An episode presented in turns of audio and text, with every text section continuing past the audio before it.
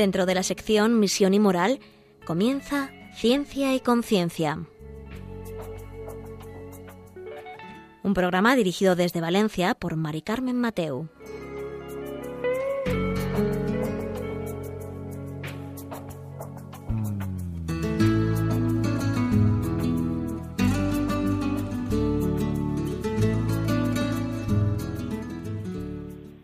Buenas tardes, queridos oyentes. Un miércoles más, aquí estamos en Ciencia y Conciencia, un programa que hacemos desde el Observatorio de Bioética de la Universidad Católica de Valencia.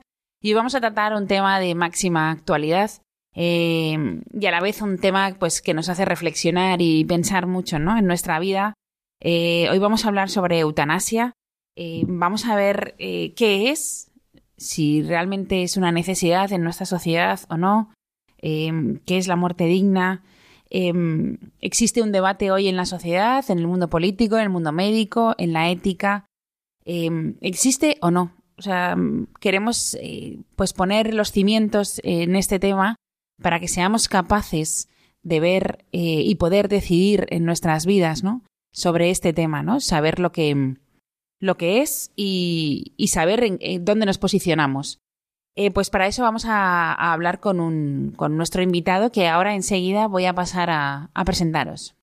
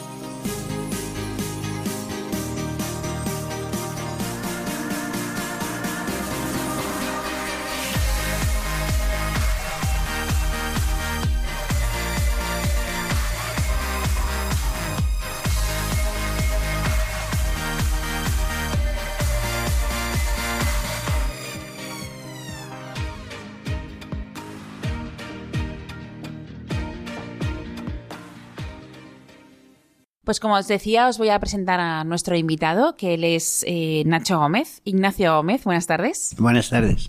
Él es médico, es profesor de bioética en la Facultad de Medicina y además es presidente de la sectorial de salud de la Federación Internacional de Universidades Católicas. Eh, ha estado ya en algún, alguna vez en nuestro programa, también hablando sobre, sobre eutanasia, muerte digna. Eh, pero bueno, para que nuestros oyentes se vayan situando en lo que vamos a hablar, eh, cuéntanos, em, porque últimamente estamos viendo muchas noticias y muchos titulares sobre eutanasia en los medios de comunicación y noticias en televisión. entonces, dinos para nosotros saber qué es la eutanasia.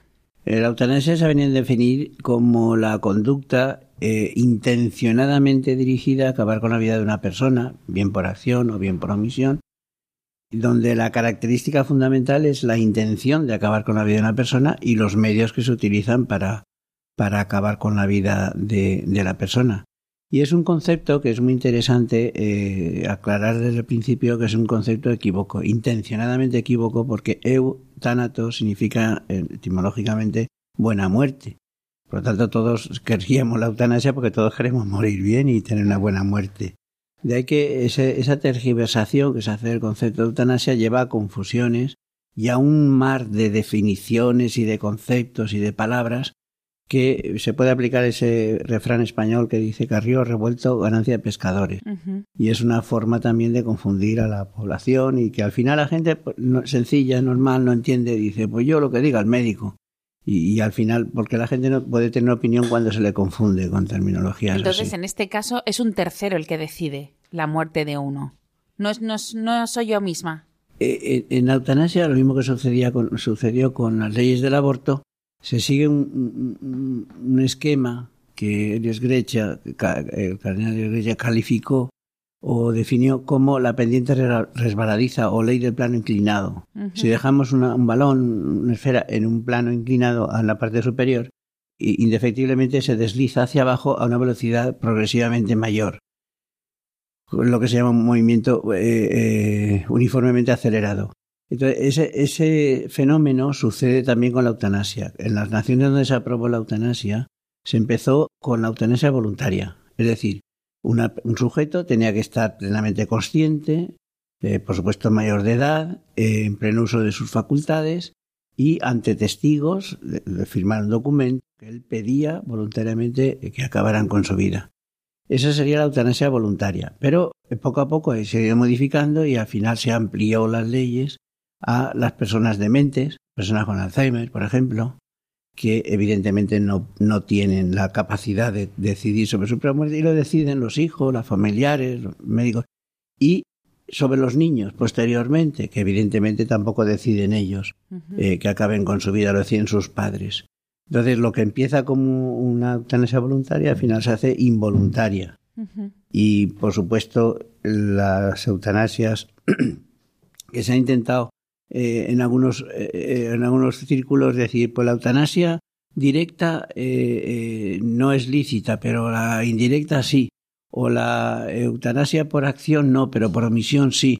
Eh, no tiene ningún sentido. O sea, la conducta intencionalmente dirigida a acabar con la vida de una persona eh, eh, se llama llanamente matar a una persona.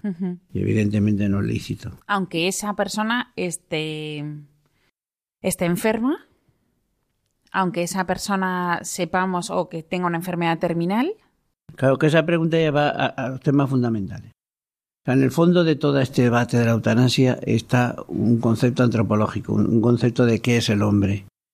El hombre, eh, toda la historia de la humanidad, desde hace los miles de años que existe sobre la Tierra, el hombre, los seres humanos, eh, se dividían en dos clases. Los seres humanos que eran personas y los seres humanos que eran eh, que no eran personas, eran cosas. Y en, según la cultura, pues se llamaban esclavos, y lotas. En cada cultura se llamaban de una manera pero el concepto siempre era el mismo. Eran seres humanos que no tenían categoría de persona y por tanto se podían tratar como cosas. Yo tengo un bolígrafo, lo puedo romper, lo puedo tirar, lo puedo regalar, lo puedo vender, puedo hacer lo que quiera con él porque es una cosa que me pertenece. Los esclavos tenían esa categoría. Sin embargo, estos seres humanos que eran eh, cosas podían ser manumitidos, es decir, podían volver a la categoría de personas, bien por heroicidad, por servicios, por, magnificencia de su dueño, lo que fuera, y entonces al pasar este ser humano a categoría de persona ya no se le podía tocar, porque era persona. Y este ser humano persona podía pasar a categoría de cosa cuando, o bien por deudas, o bien por ciertos delitos, etcétera, era, pasaba esclavo. Y entonces se le podía cortar una mano, matar, violar, lo que se quisiera, porque era una cosa, para uso y disfrute de su dueño. Pero eh, cuando en el siglo IV el cristianismo infecta todas las leyes del Imperio Romano, es decir, todo el mundo conocido, desaparecen estas dos categorías de seres humanos. Y todo ser humano es persona. El cristianismo dice todo ser humano es hijo de Dios y, entonces no, no, existen dos categorías de seres humanos. Se es persona por el hecho de ser ser humano. Esto durante toda la época posterior al siglo IV hasta la actualidad eh, sigue. Es verdad que a lo largo de la historia ha habido etapas, todos recordamos el nazismo, por ejemplo, donde eso eh, eh, se ponen matices, etcétera, la Unión Soviética también, a los disidentes, etcétera, se les consideraba de enemigos del pueblo como una categoría inferior y se, les mataba, etcétera. Pero eh, la Declaración Universal de los Derechos Humanos al acabar la Guerra Mundial declara que todo ser humano, de toda raza, lengua, pueblo, nación, etcétera, se considera persona y no hay ninguna condición que le pueda privar de la categoría de persona. En este momento eso no estamos de acuerdo. En este momento decimos, si esa persona es muy mayor y no se puede valer por sí misma, si esa persona está cansada de vivir, si esa persona está muy enferma, si esa persona tiene determinadas malformaciones, un niño tiene determinadas malformaciones que van a condicionar el desarrollo de su vida, se puede acabar con su vida perfectamente porque no es persona. E, es una cosa, y entonces se le quita la vida y no pasa nada, no sucede nada. Igual que en el aborto nos convencieron de que el embrión no era un ser humano, no era una persona. me acuerdo a la ministra Ido, Mm. que decía, hombre, sí, está vivo, pero no es humano, mm. decía en una declaración. Pero igual que nos hicieron creer que, era un amasijo de células, que era una persona, ahora en, el final de la vida nos está sucediendo igual. Nos quieren convencer que cuando le falta la capacidad de hablar, o la capacidad de conocer, o la capacidad de memoria, o ciertas capacidades, ciertos grados de enfermedad, que la, raya la podemos poner más para allá o más para acá según nos interese. Hmm. Claro, ¿qué, grado de memoria? ¿A partir de qué grado de memoria no somos personas? ¿A, ¿A partir de qué grado de inteligencia, de conocimiento, etcétera, etcétera? Lo corremos como queramos y entonces vamos decidiendo quién vive y quién muere. Al final nos convertimos en dioses dueños de la vida y de la muerte. Pasa es que no, ese no es el, por así decirlo, la razón que ellos nos están diciendo. La razón, lo que nos están diciendo es que en base a los derechos humanos. Siempre el sufrimiento, siempre. Sufrimiento de la gente. La gente no tiene que sufrir. Ya, hago muchas veces el paralelismo con el aborto porque es que está sucediendo exactamente igual que sucedió con la ley del aborto. Cuando el aborto se eh, pedía la aprobación, eh, el argumento que se utilizaba era, se empezó con el feto anencéfalo. Los fetos anencéfalos son, son embriones que no tienen cabeza, fetos que no tienen cabeza, entonces Muchos mueren intraútero y otros mueren a las pocas horas después de nacer. Entonces el argumento era, ¿cómo se le puede obligar a una mujer que lleve nueve meses un cadáver o un futuro cadáver dentro de su seno, que se convierta en un ataúd humano, etcétera? Todas estas mm. frases que son frases muy impactantes emocionalmente, etcétera, etcétera. Al principio, eh, claro, la gente le, ponía, le pones el, corazón en un puño y dice, bueno, pues que aborte, si se va a morir de todas maneras, no hacemos nada, hacemos anticipar algo que va a suceder de todas maneras. Actualmente, como todos sabemos, se pide el aborto para cuando te fastidian las vacaciones el parto. Si tienes programadas un viajecito al Caribe y te, y te toca dar a luz por entonces, pues abortas y ya tendré otra vez otro embarazo después.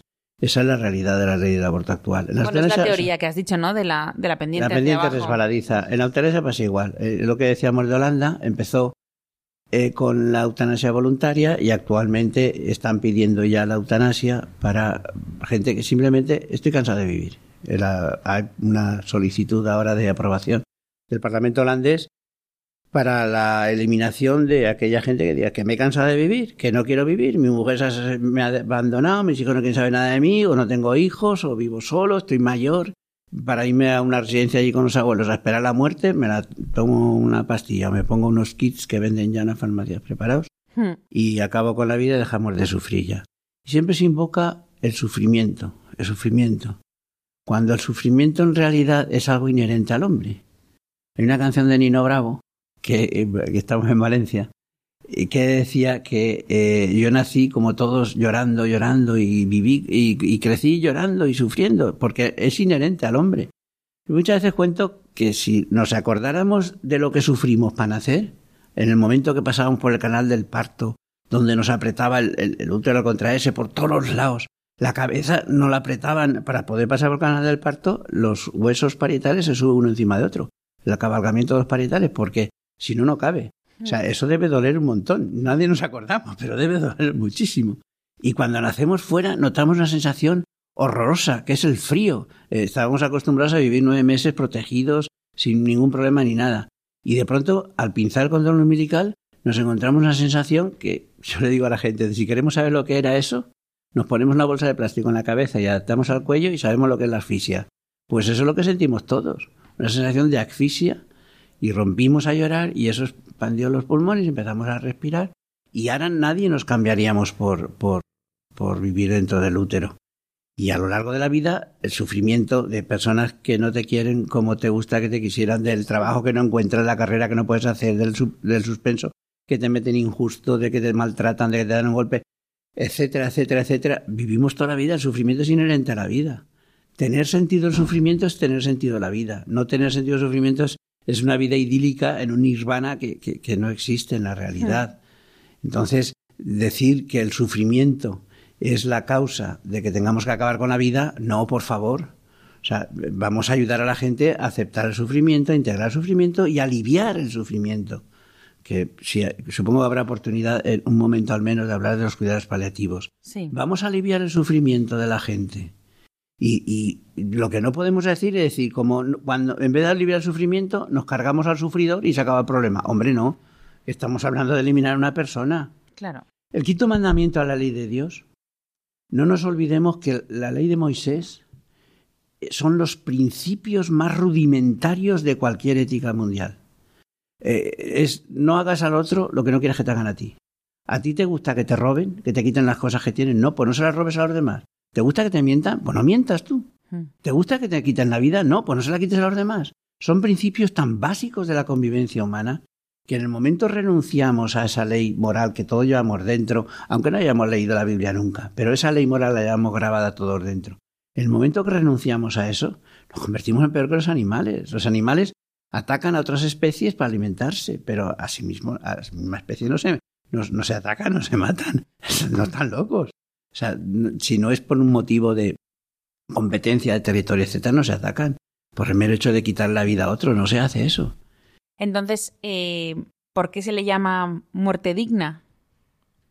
Los eufemismos con que se trata todo esto, empezando ya por el propio nombre de eutanasia, buena muerte, eh, llevan a, a, a, como decía antes, a la confusión. Entonces se habla muerte dulce, muerte digna, eh, morir dignamente.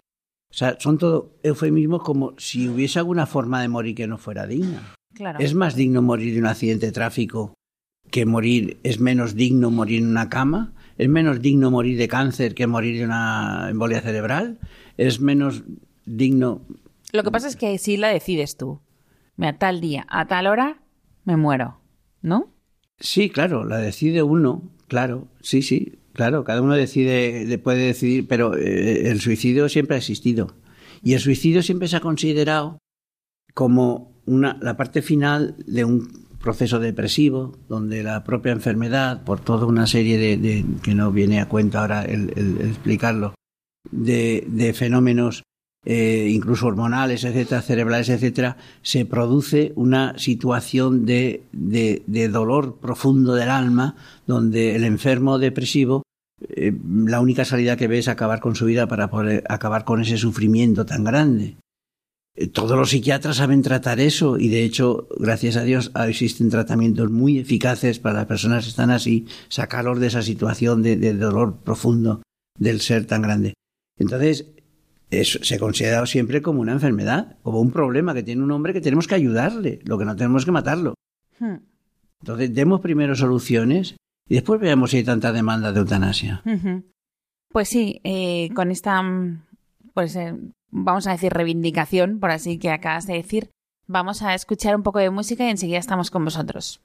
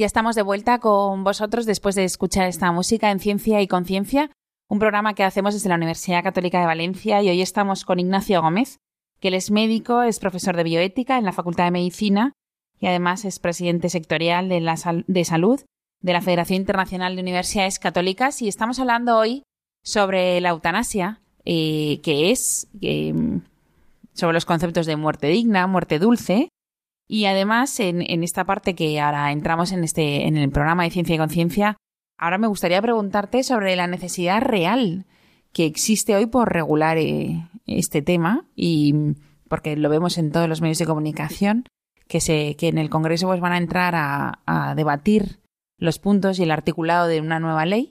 ¿Tú crees que es urgente, que es necesario esto?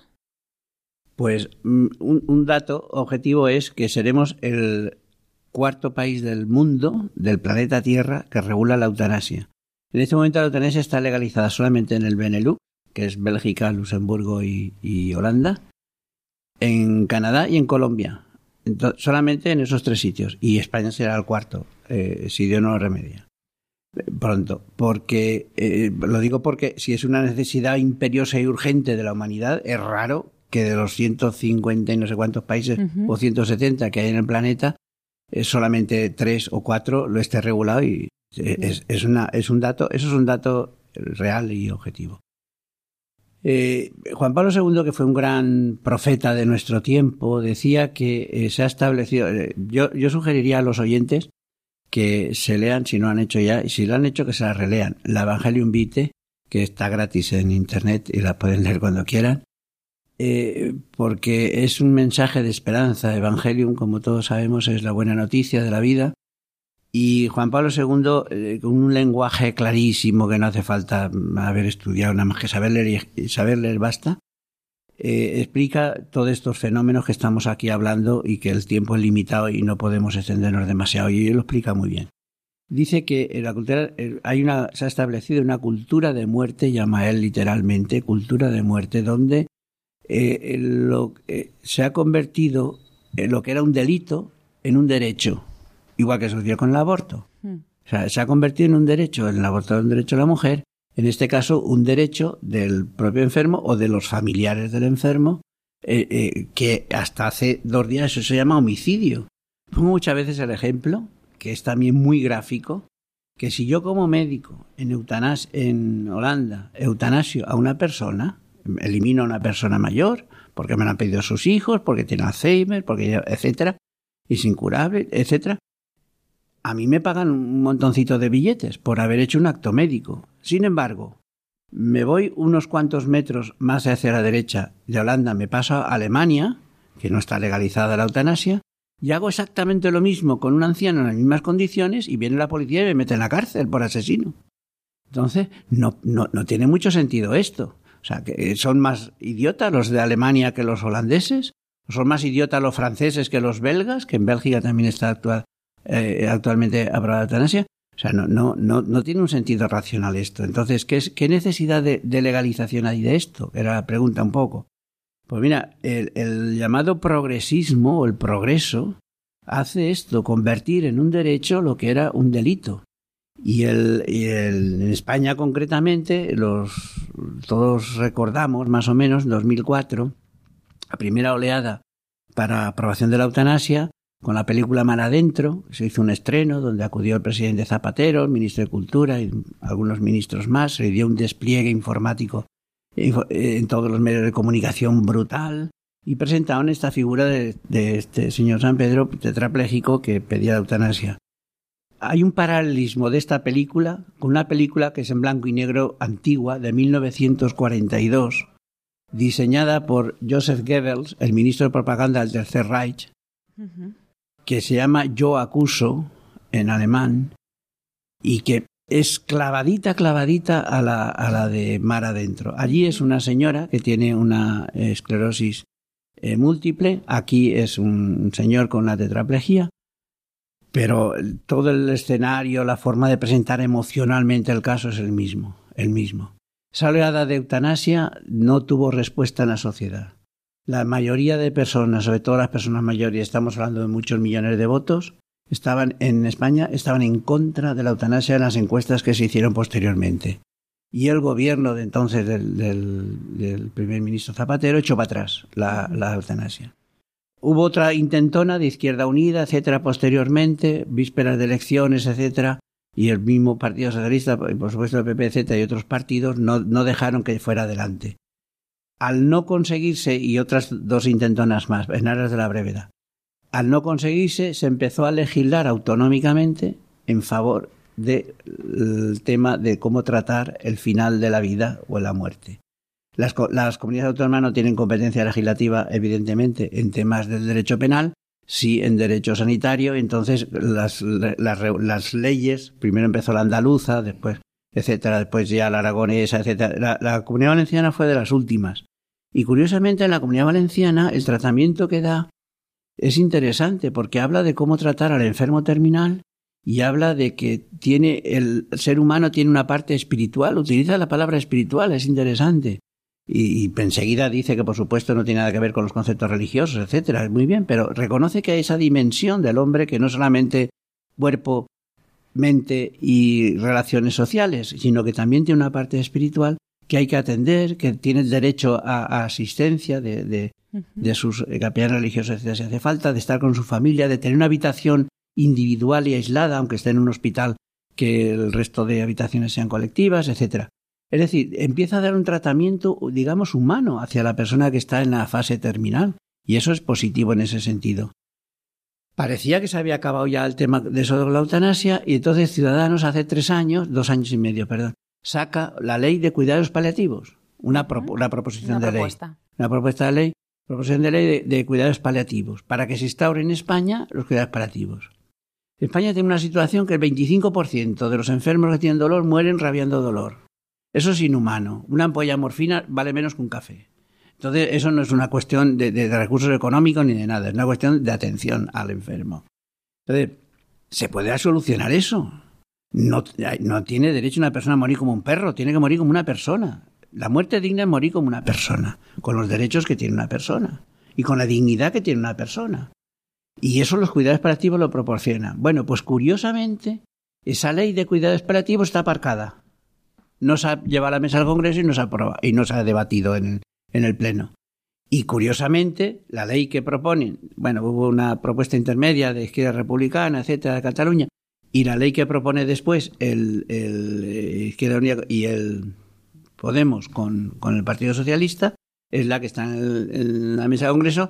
Como hubo elecciones, no se llevó al Pleno, pero ahora es la que quieren llevar a Pleno estos días, que está de, moda el debate ahora.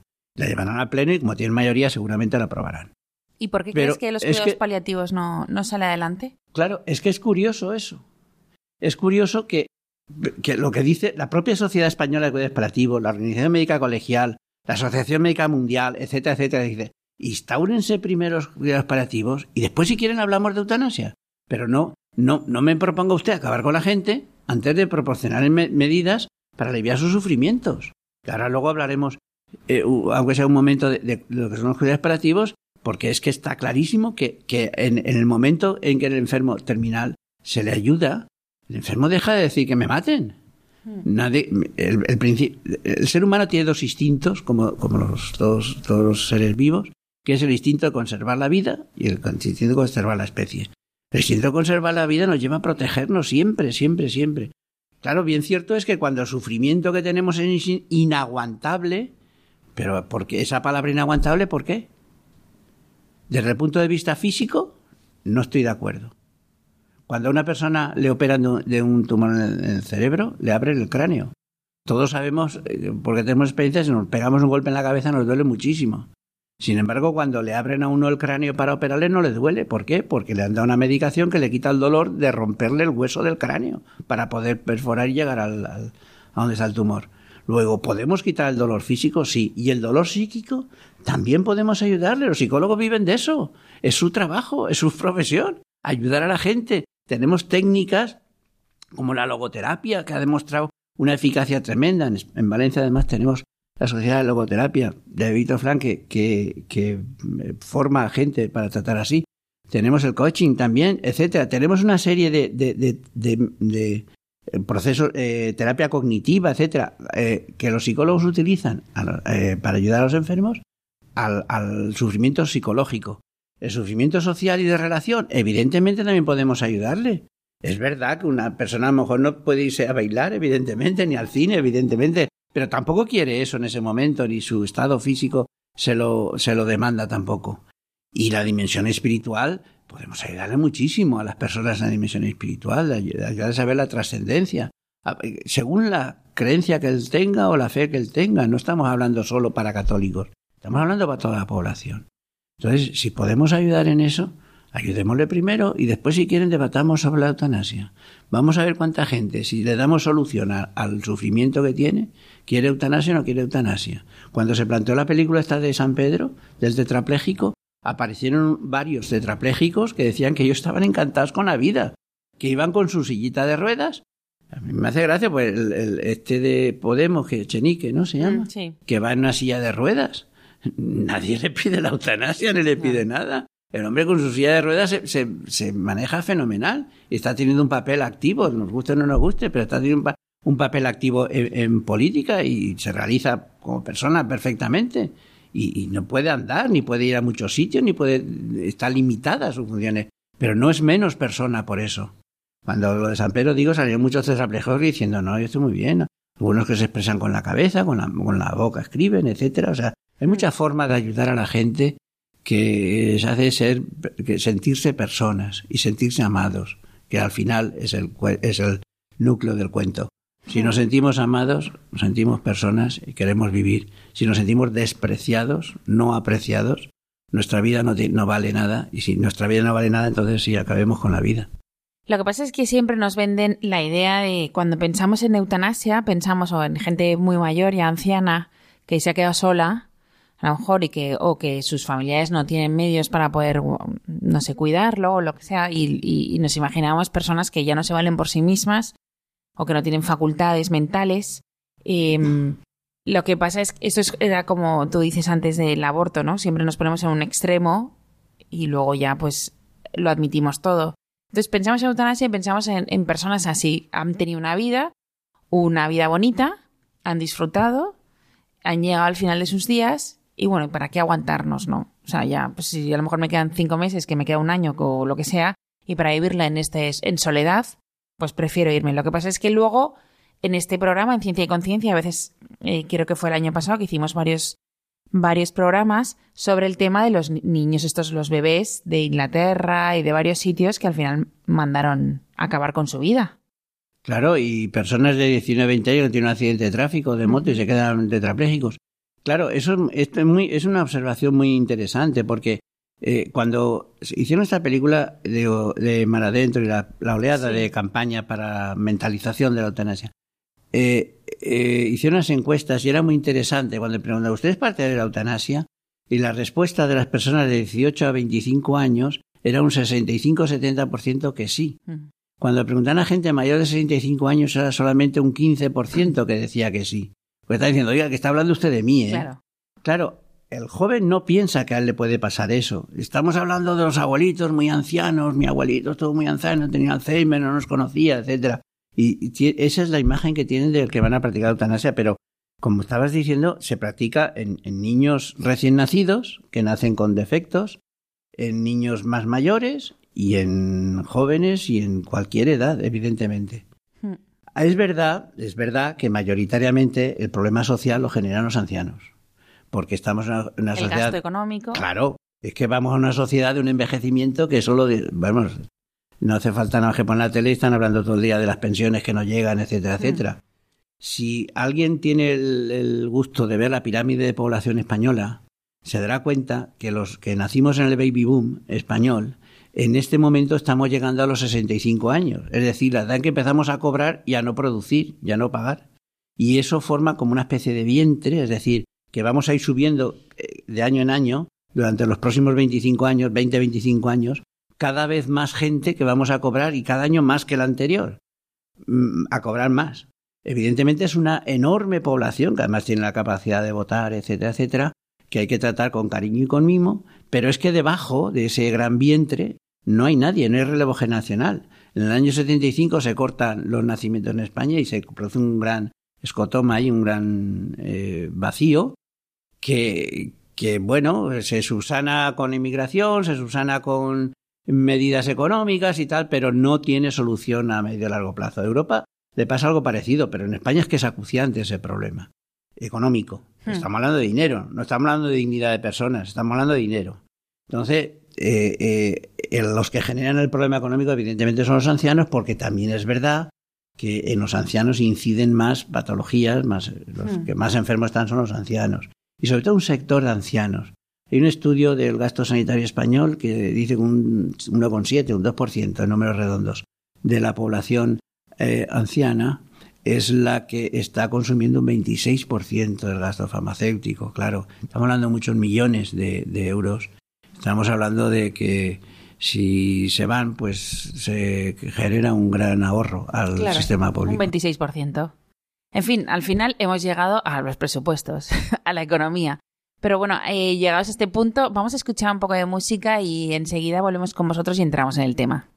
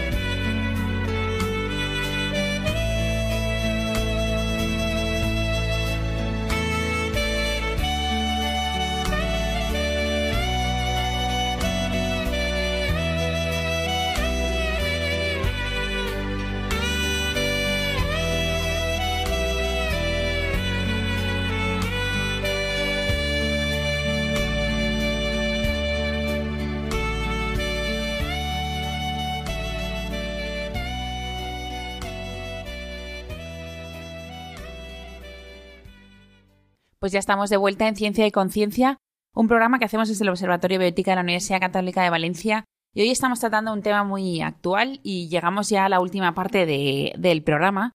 Y vamos, eh, que estamos hablando sobre eutanasia. Hemos visto en la eutanasia si tenía o no, actualmente en España, la necesidad de, de regularla o no, si realmente pues, es una muerte dulce o no, si la necesitamos o no, si esto es un problema médico. Em, hemos visto también la forma que al final es una fórmula para aliviar el sufrimiento, pero y no enfrentarse a él. Y habíamos llegado a un punto muy, no voy a decir importante, pero sí interesante, que es el tema del gasto económico, que al final muchos temas que hablamos de ética y de bioética, al final acabamos muchas veces en el presupuesto, que al final parece ser que es lo que nos mueve. El dinero siempre está en la, dice el Evangelio que la raíz de todos los males es el afán de dinero, dice de todos, no de algunos. Y, es la verdad, o sea, el poderoso caballero don dinero es un refrán español que todo el mundo conoce, y el que tiene dinero mueve panderos, etcétera. hay un montón de refranero español que es muy ilustrativo al respecto. Eh, hay una ficha, un cartel de eh, los alemanes eh, sacaron un programa de eutanasia que se llamaba Acción T4, Action T Fear, que eh, se trataba de eliminar aquellas personas alemanes, no es un tema de, judíos y de nazis, sino eliminar a aquellos alemanes que tenían discapacidades diversas, que, eran personas menos válidas, minusválidas o menos válidas para el sistema de, la raza que querían formar. Y eh, en este programa, para mentalizar a la población, tienen unos carteles y es interesante porque están recopilados y los pueden ver en, en, en Internet si alguien tiene ilusión, que dice, eh, este, esta persona, dice el, uno de los carteles, eh, le cuesta al Estado alemán 30.000 marcos del Reich. Dice, camarada alemán, este dinero es el tuyo. Mm. Diciendo, ¿quieres que sigamos gastando dinero con estas personas que no van a producir nada? El cartel se ve un discapacitado sentado en una silla y un enfermero al lado. Entonces, esta, esto está en el fondo. El dinero mueve las, las, situaciones y mueve tantas cosas en el mundo y, como todos sabemos, mueve las guerras, la trata de blancas, las drogas, todo, etcétera. El dinero está detrás. Y eso es uno de los factores que es verdad que estos... Y otro aspecto es el social. Hemos hablado un poco del envejecimiento de la población, pero es que ese envejecimiento de la población incide en este momento en un cambio social importante en España. Los más mayores del lugar recordamos la llamada familia tradicional, que le llaman tradicional como despectivamente, que era la familia amplia, donde los abuelos tenían cabida. Yo me acuerdo de las casas valencianas, que la gente dormía en el primer piso, abajo estaban las otras estancias, y siempre había una habitación para el abuelo o para la abuela, porque no podían subir escaleras. Ya se contaba con que las personas mayores, cuando llegaban a ser mayores, no se valían por sí mismas, iban a vivir con los hijos y iban a estar cuidados hasta el último día, eh, estuviesen como estuviesen de salud. Eso hoy no existe. La familia se ha desestructurado, los divorcios son más que las bodas actualmente, y la gente no tiene hijos o tiene uno, y socialmente es muy difícil hacerse cargo de, de, de unas personas ancianas, sobre todo porque tenemos el vicio de vivir muchos años. Somos el país más longevo del mundo junto con Japón. La gente está viviendo ochenta y pico y noventa años y muchos llegan, pasan de los cien años. Claro, pasan de los cien años, pero en situaciones de discapacidad, de no autonomía, de dependencia de otras personas que les cuiden, que les traten, incluso a veces que les laven porque no pueden ni, ni siquiera sus necesidades de la, vida diaria, no tienen autonomía. Claro, eso es muy difícil de mantener. Las residencias asistidas son carísimas los salarios no, no, dan, no dan para vivir una persona y mantener una residencia asistida de otro familiar. Ya no digo si son dos los, los padres que viven y tienen que estar en la residencia. O sea, ahí hay un problema social muy gordo. El Estado no puede subvenir tampoco con residencias asistidas a toda la población. O sea, hay un problema social y económico grave, socioeconómico, que sin duda es un factor que lleva pues, a algunos a considerar que puede ser una solución que mitigue ese problema el acabar con las personas más deterioradas que además pues están hartas ya de vivir esas situaciones de que molestan en todos los lados y son una carga para todos y, y tal. En Estados Unidos eh, no está aprobada la eutanasia, pero el suicidio asistido hay cuatro o cinco estados que está legalizado, el suicidio. Y la, hicieron encuestas, el 68% de la gente que pedía suicidio asistido, la causa que decían dice no quiero ser, no quiero ser más una carga para los seres que yo más quiero. Hmm. porque me he convertido en una carga pesada para las personas que yo quiero. No quiero fastidiarles más. O sea, que era que, que la situación es una situación. Todo eso tiene solución. Porque la pregunta yo creo que en el fondo que tenemos que hacerlo no es hablar negativo, esto está mal, esto está mal. Está mal. Está mal. El quinto mandamiento dice está mal. No matarás es, es una ley natural de la, en, en ninguna circunstancia. La Declaración de Derechos Humanos dice que todo hombre tiene derecho a la vida. Claro, la falacia podemos decir, tiene derecho, pero no obligación de vivir, que es lo que dicen los partidos de la eutanasia. No, no obligación de vivir, no. Pero la vida somos administradores de la vida, no somos dueños de la vida. No nos hemos dado la vida a nosotros, no, no, por eso no la podemos quitar. Pero sobre todo es que cuando una persona desea acabar con la vida, que es el bien primario que tenemos, el bien fundamental, es que si, si nos quitan ese bien fundamental que está en el fundamento, en la fuente de todo lo demás, bienes y derechos, no tenemos ya nada, desaparecemos. Y más el no creyente que ni siquiera cree que exista una trascendencia, desaparece para siempre.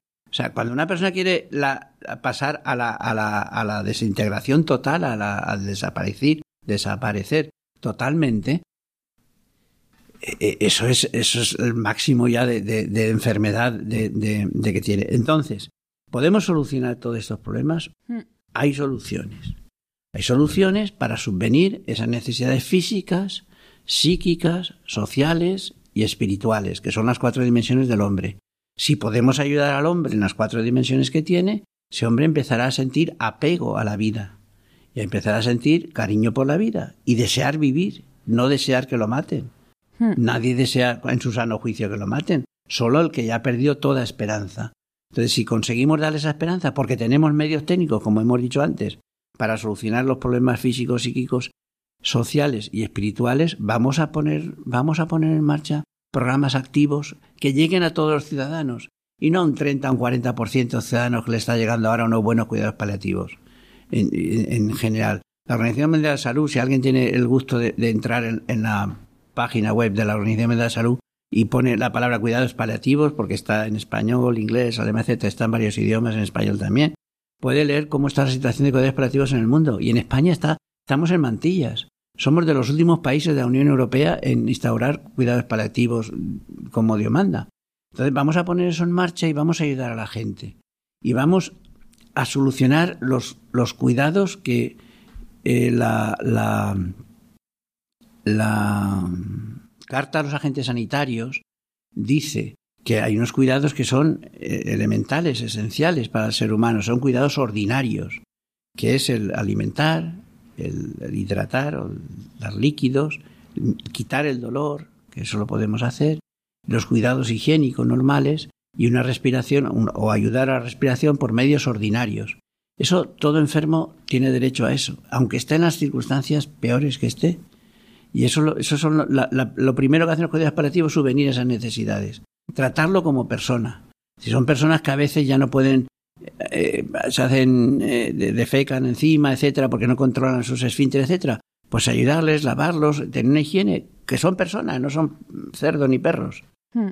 Y, y, luego una persona que, que, no tiene derecho. ahora está de moda el que la gente se muera por deshidratación. Dejan de darle líquidos y, claro, una persona sin tomar líquidos aguanta tres días, cuatro días como mucho. Es una forma de eutanasia, evidentemente, es una eutanasia pasiva. No, no, no lo matamos directamente, pero le quitamos lo que necesita, que es el agua para vivir. No, no hay derecho a eso. ¿eh? Entonces, los medios ordinarios, dárselos.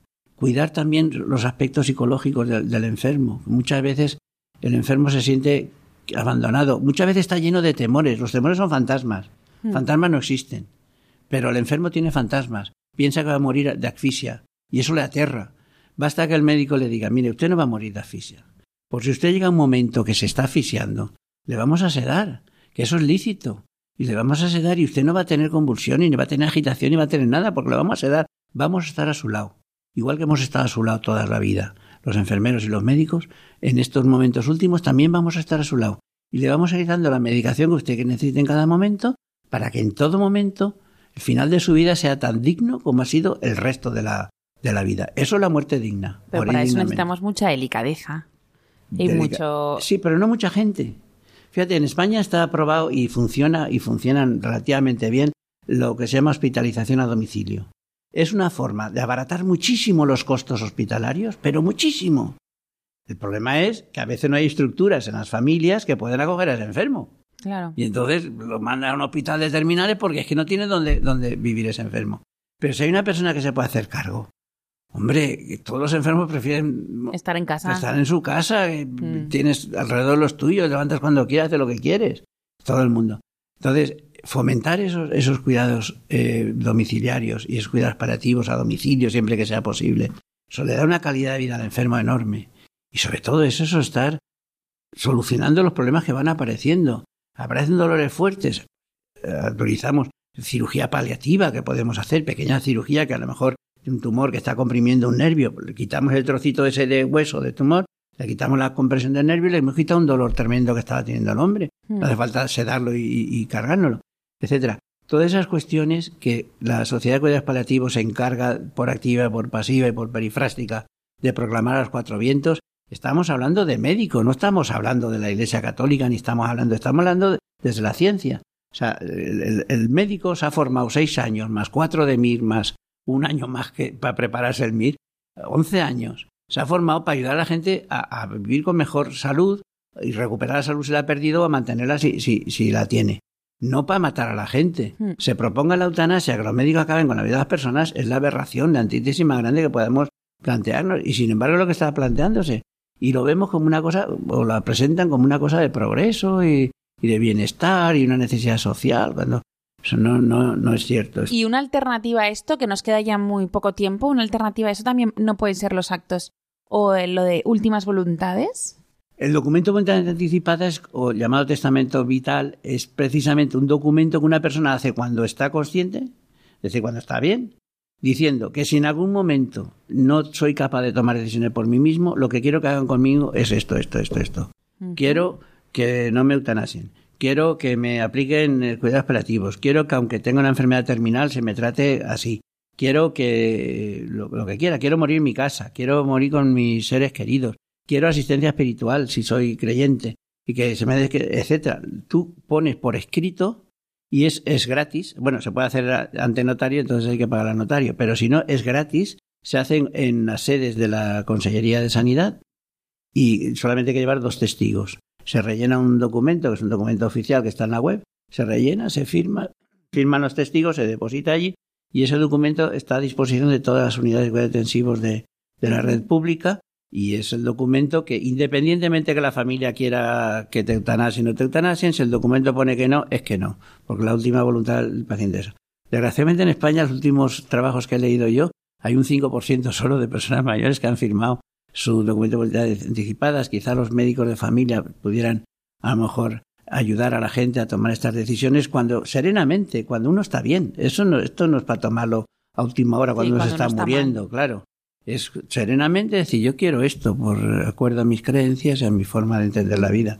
Y por lo menos para evitar situaciones claro. más dolorosas claro. y de mucho estrés eh, dentro de un tiempo. Pues muchísimas gracias, Ignacio, por haber estado con nosotros. Gracias a vosotros. Y a Radio María. Muy bien. Y a todos vosotros, pues muchas gracias por haber estado también este rato con nosotros hablando sobre eutanasia. Esperamos haber puesto, bueno, pues haber aclarado algunos conceptos y todo lo que quieran, pues no, nos pueden preguntar. Y si quieren ponerse en contacto con nosotros, nos, nos pueden escribir un correo electrónico a la dirección ciencia y conciencia arroba radiomaria.es y ahí les contestaremos. Muchas gracias. Y muchas gracias a Fernando, que está aquí de nuevo con nosotros haciendo realidad este programa y a todos vosotros eh, nos vemos en 15 días. Hasta luego.